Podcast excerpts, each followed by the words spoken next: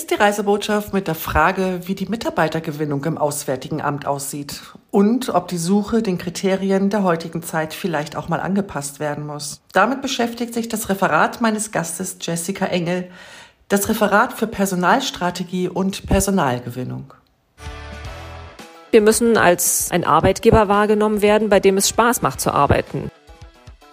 Wir wollen weg von einem Image als ein Haus, das aus Eliten besteht. Die Rotation ist und bleibt für unsere Laufbahn der Kernbereich des Auswärtigen Dienstes. Wir können nicht Außenpolitik nur aus Berlin machen und nie hier rauskommen. Die Reisebotschaft. Ferngespräche um den Globus. Weil wir uns im Vorgespräch bereits so gut verstanden haben, haben wir uns schnell für das Du entschieden. Also herzlich willkommen zur Reisebotschaft, liebe Jessica. Dankeschön, Frauke. Ich freue mich sehr, dass ich hier sein kann. In der Wirtschaft würde man dich wahrscheinlich Recruiterin nennen.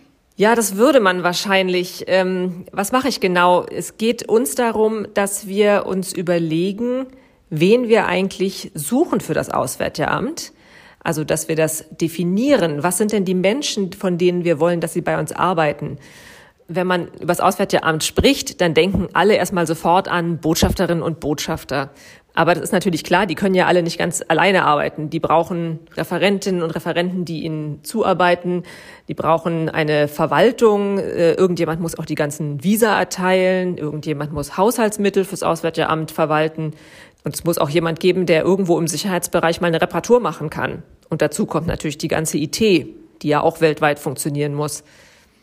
Deshalb haben wir im Auswärtigen Amt erstmal vier Laufbahnen. Das sind also Beamtinnen und Beamte. Und drei davon bilden wir auch selber aus. Wir haben dafür eine Akademie. Und warum machen wir das? Weil die Dinge, die sie tun sollen, eben so speziell sind, so spezifisch auf unsere Tätigkeit im Ausland ausgerichtet sind, dass wir das ähm, in der Ausbildung selber machen, weil sie das nicht mitbringen. Zum Beispiel eben die Visastellen im Ausland. Die sind ja zuständig für die Erteilung sämtlicher Visa für Deutschland. Die machen das auch ganz alleine mit den Innenbehörden zusammen. Und natürlich braucht man dafür auch ganz spezielle Kenntnisse. Und zu diesen Gruppen, da kommen dann noch ähm, Tarifbeschäftigte, also Menschen zum Beispiel mit Fremdsprachenkenntnissen, die in den, die ganzen Tätigkeiten in den Sekretariaten oder Vorzimmern übernehmen. Dann haben wir so Berufsgruppen wie unseren Gesundheitsdienst oder den Sprachendienst, das politische Archiv oder die Hausverwaltung für eines der größten Gebäude in ganz Berlin. Also daran sieht man, wir sind doch ein ganz schön bunter Haufen Menschen hier im Auswärtigen Amt. Und ihr sucht dann eigentlich mehr für die Aufgaben in Berlin? Genau. Also die Tätigkeiten, die ich da beschrieben habe, wie zum Beispiel im politischen Archiv oder im Gesundheitsdienst, die sind ja sehr speziell. Die hat, hat man alle eben nicht so im Kopf. Und da setzen wir auch ganz stark an ähm, und fragen uns eben, wie können wir all diese Menschen, all diese beschäftigten Gruppen dafür begeistern, beim Auswärtigen Amt zu arbeiten? Wen suchen wir eigentlich?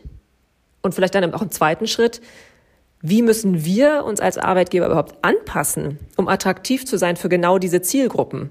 Wie erreichen wir denn diese Menschen? Was wollen die denn von uns? Und das ist eigentlich genau der Kern dessen, was wir hier versuchen zu tun. Und wie sieht es dann im Speziellen aus? Seit einem Jahr gibt es uns überhaupt erst. Das heißt, das ganze Thema wird jetzt einfach wichtiger vor dem Hintergrund auch des Fachkräftemangels und man liest es ja auch immer in der Verwaltung, gehen viele Beschäftigte in den nächsten Jahren in den Ruhestand. Das heißt, wir wissen, wir müssen uns mehr vielleicht noch als früher kümmern darum, dass wir die Menschen kriegen, die wir suchen. Das Auswärtige Amt hat einen großen Vorteil, denke ich. Uns kennt im Grunde jeder. Vielleicht wissen nicht alle, dass wir das Außenministerium sind. Die Frage kommt immer mal wieder auf. Aber so diesen Namen, den kennt man. Und das hat viele, viele Jahre gereicht, um genügend Menschen anzuziehen, ähm, sich bei uns zu bewerben. Und da merkt man jetzt in den letzten Jahren, das reicht eben nicht mehr. Und was machen wir? Also wir versuchen jetzt tatsächlich als allererstes mal ähm, eine sogenannte Employee Branding Strategie in Auftrag zu geben. Das heißt Arbeitgebermarke. Auch das ist ein ziemlich sperriger Begriff, aber im Grunde heißt es äh, genau das, wie werden wir als Arbeitgeber wahrgenommen, was assoziieren die Leute mit dem Auswärtigen Amt ähm, und wie müssen wir auf die Menschen zugehen, die zu, bei uns arbeiten sollen, ähm, damit sie sich eben für uns interessieren. Da kommen wir wieder zum Anfang. Man denkt eben immer an Botschafterinnen und Botschafter. Man denkt gar nicht daran, mhm. dass es hier so viele Tätigkeiten gibt. Ich weiß nicht, wie dir das ging, bevor du mit dem Podcast angefangen hast. Deine Vorstellung vom Auswärtigen Amt war vielleicht ähnlich. Ja, ich muss sagen, ich habe mir da auch über jetzt über Berlin gar nicht so die Gedanken gemacht, sondern halt immer nur gesehen, was weltweit äh, so los ist und was dort gemacht wird. Aber dass es halt ähm, von Berlin aus ja auch alles gesteuert und organisiert werden muss und man dafür natürlich auch bestimmte Leute braucht, da habe ich mir auch keine Gedanken drüber gemacht. Aber wenn du jetzt sagst, das war früher anders, warum hat sich das dann geändert? Oder ist es einfach nur, dass die Menge sich geändert hat, dass einfach mehr Leute gebraucht werden? Also ich glaube, es ist beides. Ähm, tatsächlich ist in den letzten Jahren sind eine zahlreiche Aufgaben aufs Auswärtige Amt zusätzlich hinzugekommen und für bestehende Aufgaben gab es dann auch mehr Personal. Zum Beispiel war ja prominent auch nach dem Regierungswechsel die Klimaaußenpolitik, die ins Auswärtige Amt gewechselt ist. Das heißt, für all diese mehr, dieses Mehr an Stellen brauchten wir dann Menschen. Und das andere ist eben tatsächlich der Fachkräftemangel. Also wir sehen, dass diejenigen, die wir für uns suchen, eben auch andere Optionen haben. Erstens sind auch andere Ministerien stark ähm, im, im, im Personalmarketing. Und dann gibt es natürlich auch viele andere Institutionen, mit denen man ins Ausland gehen kann. Früher war das so Auswärtige Amt. Wer ins Ausland wollte, da lag die Bewerbung einfach sehr, sehr nahe. Und jetzt sehen wir, ja. es gibt viele NGOs, die im Ausland arbeiten. Es gibt viele Wirtschaftsunternehmen, die auch ähm, Niederlassungen im Ausland haben. Und die meisten von diesen Arbeitgebern haben weniger streng diese Rotation zwischen Inland und Ausland mit den Pflichtstationen im Ausland, sondern da ist das häufig etwas flexibler. Und für viele scheint das attraktiv zu sein. Zumindest merkt man es doch an den Zahlen, die sich bewerben, auch für unsere Laufbahn und eben teilweise auch für die anderen Bereiche. Und daher der Bedarf, sich das mal genauer anzugucken und daher eben unsere Überlegung, diese Employer Branding Strategie zu machen, und das beginnt jetzt in den nächsten Tagen und Wochen tatsächlich erstmal mit einer externen Analyse. Wie wird denn das Auswärtige Amt eigentlich wahrgenommen? Dann haben wir nämlich eine Datenbasis, um für uns zu sagen, okay, ist das alles denn so, wie wir wahrgenommen werden wollen? Oder müssen wir nicht genau an die Punkte, wo wir dann ein Ergebnis bekommen, dass wir so nicht uns sehen, von dem wir glauben, dass es wirklich falsch ist, dann muss man, müssen, müssen wir natürlich daran arbeiten, dann das ähm, anders darzustellen. Ich will mal ein Beispiel nennen, weil früher hieß es, also hatte man ja so diese Vorstellung vom Auswärtigen Amt, da sitzen, stehen Menschen in eleganten Klamotten abends rum und trinken Cocktails. Und ja, wenn man im Ausland auf Posten ist, es gibt schon Abendempfänge und da gibt's auch Cocktails, vielleicht seltener, aber zumindest auch mal ein Glas Wein oder Bier. Aber das ist natürlich auch nicht alles, was wir tun. Wobei man auch nicht vergessen darf, was für ein wichtiger Teil das auch der Arbeit ist, um einfach mit Menschen zusammenzukommen und Kontakte zu knüpfen, ohne die man im Ausland ja total aufgeschmissen wäre. Ne? Absolut. Das wird immer vergessen. Absolut, völlig richtig. Also das wird total, das wird unterschätzt. Ähm, unser Job im Ausland ist es, mit Menschen zu sprechen, und zwar mit Menschen aus dem Gastland, mit Menschen, die auch mit dem Gastland zusammenarbeiten damit wir uns da ein Netzwerk bauen. Wir sollen ja für Deutschland im Ausland auch Werbung machen, ähm, für deutsche Interessen eintreten und dazu müssen wir natürlich mit den Menschen sprechen. Und dafür gibt es, mhm. also das kann man nicht, wenn man den ganzen Tag im Büro sitzt. So viel steht mal fest. Aber wenn du jetzt sagst, also das wird jetzt so eine Art Meinungsforschungsinstitut sein, nehme ich mal an, was jetzt beauftragt wurde. Gibt es denn da schon irgendwelche Ideen, woran es, also es gibt ja noch keine Ergebnisse, aber gibt es jetzt schon irgendwelche Ideen, woran es liegen könnte, dass ihr schon so eine Ahnung habt, wo ihr ran müsst, an welche Themen? Meine Vermutung ist, dass dieses Thema Rotation tatsächlich ähm, relevant sein könnte weil viele sich nicht mehr so vorstellen können, ihr ganzes Leben damit zu verbringen, von einem Land ins andere zu ziehen und zwischendrin immer nach Berlin. Das kann man sich auch deshalb nicht vorstellen, weil natürlich in so einem Leben die Berufstätigkeit für Partnerinnen und Partner nicht immer so ganz einfach ist. Das kann man sich, glaube ich, gut vorstellen. Früher war das einfach. Früher waren Diplomaten Männer und natürlich ist die Frau mitgekommen und hat nicht gearbeitet. Das war ja nun auch sowieso gesellschaftlich ähm, lange die Norm und glaube ich bei uns noch ein bisschen länger, weil es eben so schwierig ist. Das führt auch dazu, dass wir durchaus eine beachtliche Zahl sehr kinderreicher Familien bei uns hier im Haus haben. Ähm, aber das ist eben, entspricht für viele nicht mehr der Vorstellung von, auch von Partnerschaft. Deshalb ist meine Vermutung, dass das ein Thema sein wird. Und dann muss man sich überlegen, wie kann man hier Angebote machen? Denn eins ist mal klar, die Rotation ist und bleibt für unsere Laufbahn der Kernbereich des Auswärtigen Dienstes. Wir können nicht Außenpolitik nur aus Berlin machen und nie hier rauskommen. Und wir können auch nicht mhm. das auf mal ein paar Wochen im Ausland für eine Aushilfszeit oder so beschränken. Wir müssen in die Länder, wir müssen da mit den Menschen sprechen. Aber das müssen wir eben so attraktiv machen, dass es auch für breitere Schichten auch der Bevölkerung relevant wird. Denn das ist ein weiteres Thema. Ich glaube, wir werden eben vielleicht doch wahrgenommen als ein Haus, in dem sehr gute Leute arbeiten. Ich erinnere mich, dass immer wieder Medienberichte kommen zu dem Auswahlverfahren und dann kann man irgendwie testen, ob man die Fragen beantworten könnte. Mhm. Das ist alles schön und gut und man muss dieses Auswahlverfahren tatsächlich natürlich auch bestehen. Aber es arbeiten ja trotzdem ganz normale Menschen hier. Die kochen auch alle nur mit Wasser.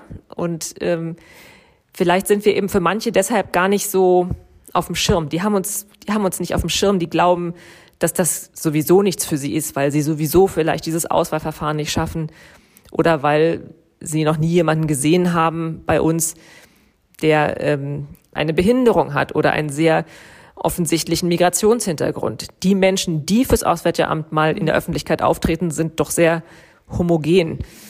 Und vielleicht ist da auch noch der ein oder andere Mensch dabei, der ein von im Namen trägt, auch wenn das nicht mehr so häufig ist wie früher.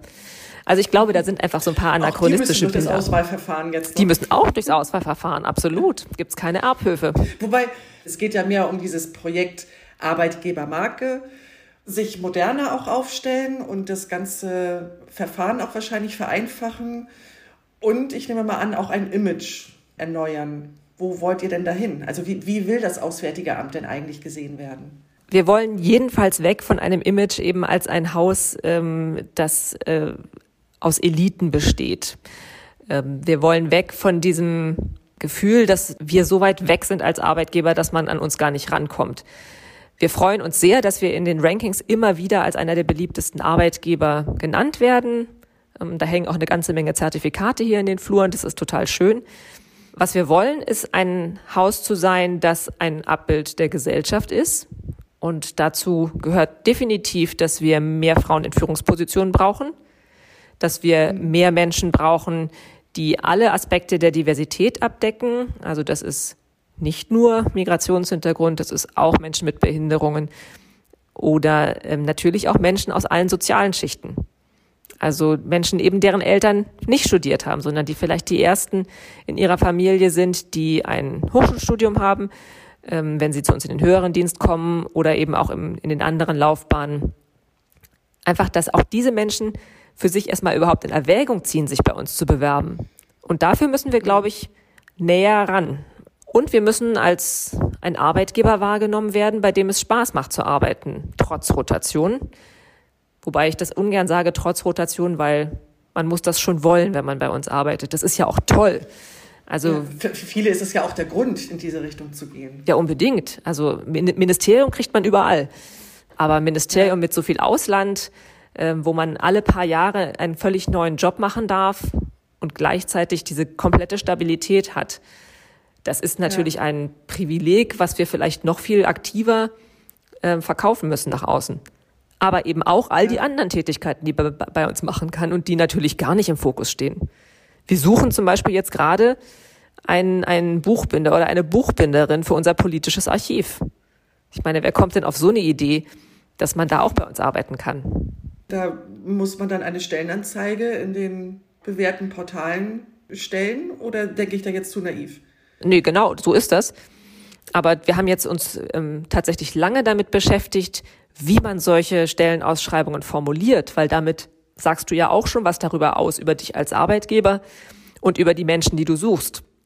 Und wir haben da einen langen Prozess mit Workshops und mit Unterstützung auch von Psychologinnen und Psychologen gemacht. Wir haben versucht, uns hineinzuversetzen in verschiedene Gruppen der Bevölkerung, und haben gesagt, wie klingt denn dieser Text jetzt aus deren Perspektive? Und wir sind jetzt ähm, fertig mit einem Text, der wirklich ganz anders ist als so die Ausschreibung, die wir früher rausgeschickt haben. Und ehrlich gesagt, wenn ich das so ein bisschen vergleiche, auch ganz anders als die anderen Ministerien ähm, ihre Ausschreibungen machen. Ich will nur einfach mal ein Beispiel nennen. Wenn man da so ganz viel bürokratische Wörter drin hat, dann ist das einfach nicht attraktiv. In unseren Ausschreibungstexten wurden Paragraphen von irgendwelchen Gesetzen genannt. Das schreckt vielleicht auch Menschen ab, die sagen, aber ich weiß ja gar nicht, was das ist. Oder die so ein Paragraphenzeichen irgendwie als eben, naja, Verwaltung, als bürokratisch, als Recht wahrnehmen und sagen, das ist doch gar nicht meins. Und wir haben jetzt diesen Prozess schon ja eine Weile angestoßen und haben deshalb schon schrittweise unsere Ausschreibungen angepasst. Und da spreche ich jetzt von den Ausschreibungen nicht für die Laufbahn, sondern eben erstmal für alle anderen. Das sind auch 30 oder 40 im Jahr, also das sind richtig viele. Und wir sehen, dass sich jedenfalls Menschen bewerben. Ob das jetzt genau daran liegt, dass die Ausschreibungen besser werden, das können wir natürlich jetzt auch noch nicht sagen. Aber was lesen denn die Menschen, wenn sie eine Ausschreibung von uns lesen? Lesen sie da einen Arbeitgeber, der sagt, das und das musst du machen und das und das musst du alles mitbringen und darauf musst du auch noch achten? Ach ja, und am Ende sind wir auch noch ein guter Arbeitgeber. Ich übertreibe jetzt ein bisschen, ne? Oder machen wir jetzt mal, wo wir es umgekehrt, wir sagen, wo arbeiten Sie eigentlich dann künftig? Was ist denn das Auswärtige Amt? Und was ist das Team, in dem Sie arbeiten? Und was müssen Sie da machen? Und was bieten wir Ihnen? Und dann sind wir, glaube ich, auf einer anderen Kommunikationsebene, weil wir eben nicht nur fordern können, wir müssen auch was bieten. Und das ist das, womit wir uns intensiv beschäftigen. Wie lange wird dieses Projekt dauern? Da gibt es ja bestimmt eine Zeitvorgabe, wie viel Zeit Sie haben, um das alles auszuloten. Ja, wir haben jetzt ähm, vermuten, dass das so ein halbes Jahr ungefähr dauern wird. Also diese externe Analyse, von der sprach ich schon. Und danach kommt tatsächlich auch eine zweite Komponente, nämlich die interne Analyse. Weil das Allerwichtigste für die Nachwuchsgewinnung sind ja die eigenen Beschäftigten dass die das in ihren Netzwerken verbreiten. Und wir hören auch immer wieder von Leuten, die sich bewerben, die sagen, ja, ja, das hat mir jemand aus dem Auswärtigen Amt gesagt. Ich bin sehr, sehr gespannt auf diesen Prozess, das muss ich sagen. Ähm, und das ist für uns ein Novum, so etwas zu machen. Und ich erzähle gerne mal drüber, wenn es vorbei ist, ähm, was dabei rausgekommen ist, weil ich bin ganz sicher, da wird die ein oder andere Überraschung dabei sein, wo wir sagen, ah ja, ja, da hätte man vielleicht drüber nachdenken können. Auf die Idee hätte man vielleicht auch kommen können. Aber manchmal braucht man ja jemanden, der es einem sagt. Gibt es da auch wirklich dann ein, außer dass die Texte geändert werden, ein anderes Bild nach außen?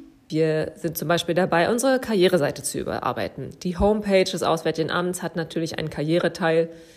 Und da sind wir der Auffassung, dass man da auch das eine oder andere deutlich informativer und attraktiver gestalten kann, dass wir da mehr Informationen brauchen, zum Beispiel über die vielen, vielen Beschäftigteninitiativen, die wir haben im Bereich Diversität, über die Partnerinnen und Partner, die im Ausland tatsächlich arbeiten und ihre Geschichten. Mehr Testimonials dazu, wie es eigentlich ist, im Auswärtigen Amt zu arbeiten. Jüngere Beschäftigte, die sagen, guck mal, so ist das für mich jetzt im Ausland zum ersten Mal. Da ist relativ viel Information drin, aber wir können uns vorstellen, dass man das einfach attraktiver machen muss. Und dann gehört dazu auch ein professioneller Auftritt in sozialen Medien. Da sind wir natürlich vertreten. Klar, die Ministerin ist ja natürlich ähm, in den sozialen Medien hervorragend vertreten, aber der Karrierebereich hat das bislang für sich noch nicht so entdeckt, weil es auch aufwendig ist, wenn man es gut machen möchte. Wir dürfen ja nie vergessen, ich muss ja mit so einer Werbung, Kampagne oder mit einem neuen Auftritt, ich muss ja nicht mich interessieren. Ich bin ja schon da und ich bin auch jetzt nicht so die Zielgruppe, sondern wir müssen Menschen interessieren, irgendwo, die noch gerade in der Schule sind und sich vielleicht für eine Ausbildung im gehobenen Dienst interessieren, bis zu jüngere Berufstätige, die einen Hochschulabschluss haben und schon ein paar Jahre arbeiten und sich also nochmal einen Wechsel vorstellen können. Also das ist schon eine große und breite Zielgruppe. Und die zu definieren und zu sagen, wo erreichen wir die denn eigentlich? Das ist äh, ein, auch eine weitere Aufgabe unseres Teams. Ja, also ich persönlich kann dir auch nur empfehlen, sich die anderen Folgen dieses Podcast anzuhören von der Reisebotschaft, weil ich finde, dass all die Gesprächspartnerinnen wirklich auch ganz toll erzählen, dass es möglich ist. Also was wir auch am Anfang besprochen haben. Kann ich das mit Familie? Kann der Partner oder die Partnerin arbeiten? Und ich finde, da gibt es ganz viele tolle Beispiele, wo man sagt, ja, es geht. Ich habe ja schon einige Folgen gehört und ich kenne ja auch viele Geschichten. Also Das, ähm, ich weiß von einer, die Frau eines Kollegen, die ist Anwältin und die hat mit ihrer Kanzlei eben so lange verhandelt, bis sie das aus dem Ausland machen durfte und dann eben zu den Gerichtsverhandlungen nach Deutschland geflogen ist. Also man kann da ganz viel schaffen, aber es ist schwierig und man braucht viel Eigeninitiative und viel Motivation. Die Frau eines anderen Kollegen hat sich selbstständig gemacht. Und äh, also es gibt, es gibt da ganz viele tolle Geschichten und ich glaube, das ist ganz wichtig, dass wir die viel prominenter machen, damit man einfach sieht, wie bunt auch dieses Haus jetzt schon ist und was alles geht. Aber eben auch realistisch, was nicht geht. Ich würde zu den Schnellantworten jetzt kommen. Alles klar. Welche Sprachen sprichst du? Englisch und Französisch natürlich. Das tun wir alle. Ich habe auch in Frankreich mal ein Jahr studiert. Und dann hört es mit den Sprachen, die ich gut kann, tatsächlich auch schon auf. Ich habe im Auswärtigen Amt Russisch gelernt und Indonesisch, aber da ist nicht mehr so wahnsinnig viel von übrig. Ich habe auch mal ein bisschen Italienisch und Spanisch gelernt. Das ist alles sehr auffrischungsbedürftig. Welche drei Eigenschaften sollte eine Diplomatin haben? Am wichtigsten wäre mir Neugier und kommunikativ. Und weil man dann aber doch in der Verwaltung arbeitet, auch kompromissbereit. Welchen Beruf hättest du ergriffen, wenn du keine Diplomatin geworden wärst? Also ich bin Juristin. Ich hätte natürlich irgendeinen juristischen Beruf vielleicht machen können, aber ich wollte immer ins Ausland. Ich hätte wahrscheinlich versucht, irgendwie zur EU oder zu den Vereinten Nationen zu gehen oder vielleicht zu einer NGO. Welches Land möchtest du denn noch unbedingt kennenlernen? Indien ist ein faszinierendes Land, in dem ich nur mal auf Dienstreise war. Das fände ich spannend. Aber ich war auch noch nie in Lateinamerika. Und da gibt es, glaube ich, auch ganz tolle Länder. Und Afrika also, wenn ich mich festlegen muss, sage ich jetzt erstmal Indien. Hast du ein Motto, das dir in schwierigen Situationen hilft? Ehrlich gesagt, irgendwo zwischen besser geht immer und das Bessere ist der Feind des Guten. Ist dein Posten, auf dem du jetzt bist, auch ein rotierender Posten? Ja, das ist es, weil man, glaube ich, auch das Haus kennen muss. Wir sprechen immer von das Haus, ähm, um genau zu sagen, wen suchen wir und wo wollen wir hin. Wie war denn deine bisherige Laufbahn? Wo warst du denn schon? Ich habe äh, angefangen in Usbekistan.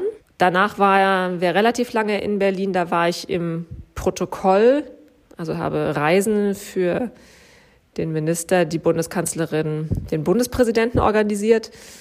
Dann war ich in der Rechtsabteilung und habe Visumrecht gemacht.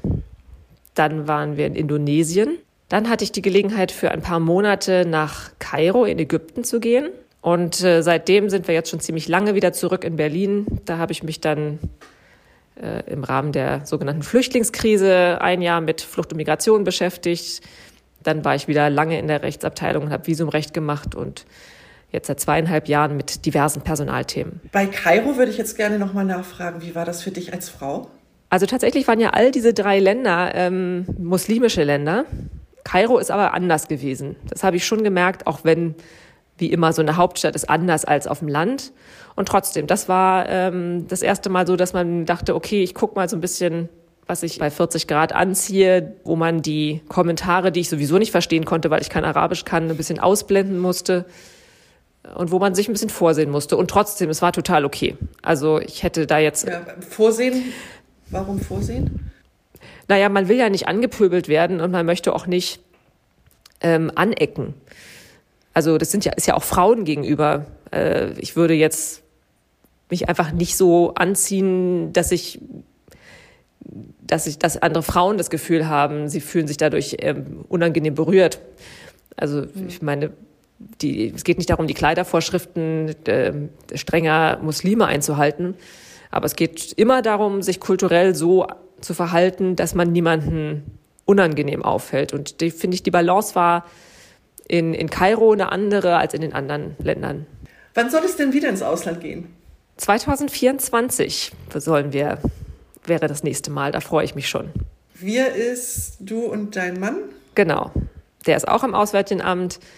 Und deshalb ähm, freuen wir uns schon, wenn dann in diesem Sommer irgendwann die Liste kommt und wir die Posten sehen, auf die wir uns bewerben können. Dann hoffe ich mal, dass Indien draufsteht auf der Liste. Das würde ich gut finden. Und das ist dann auch machbar, dass ihr dann zu zweit irgendwo hingeht? Das ist machbar. Also bislang waren wir immer zu zweit unterwegs, manchmal mit ein paar Monaten ähm, anderer Überschneidung. Also in Kairo war ich alleine. Aber darauf achtet das Auswärtige Amt natürlich, ja. Also ich wünsche euch, dass Indien mit zwei ganz tollen Posten auf der Liste steht, auf die ihr euch dann bewerben könnt. Bis dahin alles Gute. Liebe Grüße nach Berlin. Vielen Dank. Vielen Dank vor allem, dass ich da sein durfte. War sehr spannend, hat Spaß gemacht. Tschüss. Tschüss. Abonniert doch einfach die Reisebotschaft und ihr verpasst keine Folge. Solltet ihr noch überlegen, schreibt mal einfach eine Mail, was euch gefällt und was nicht. Mail at reisebotschaft.com und außerdem freue ich mich natürlich immer über Bewertung und über Sterne. Bis zum nächsten Mal, eure Frauke.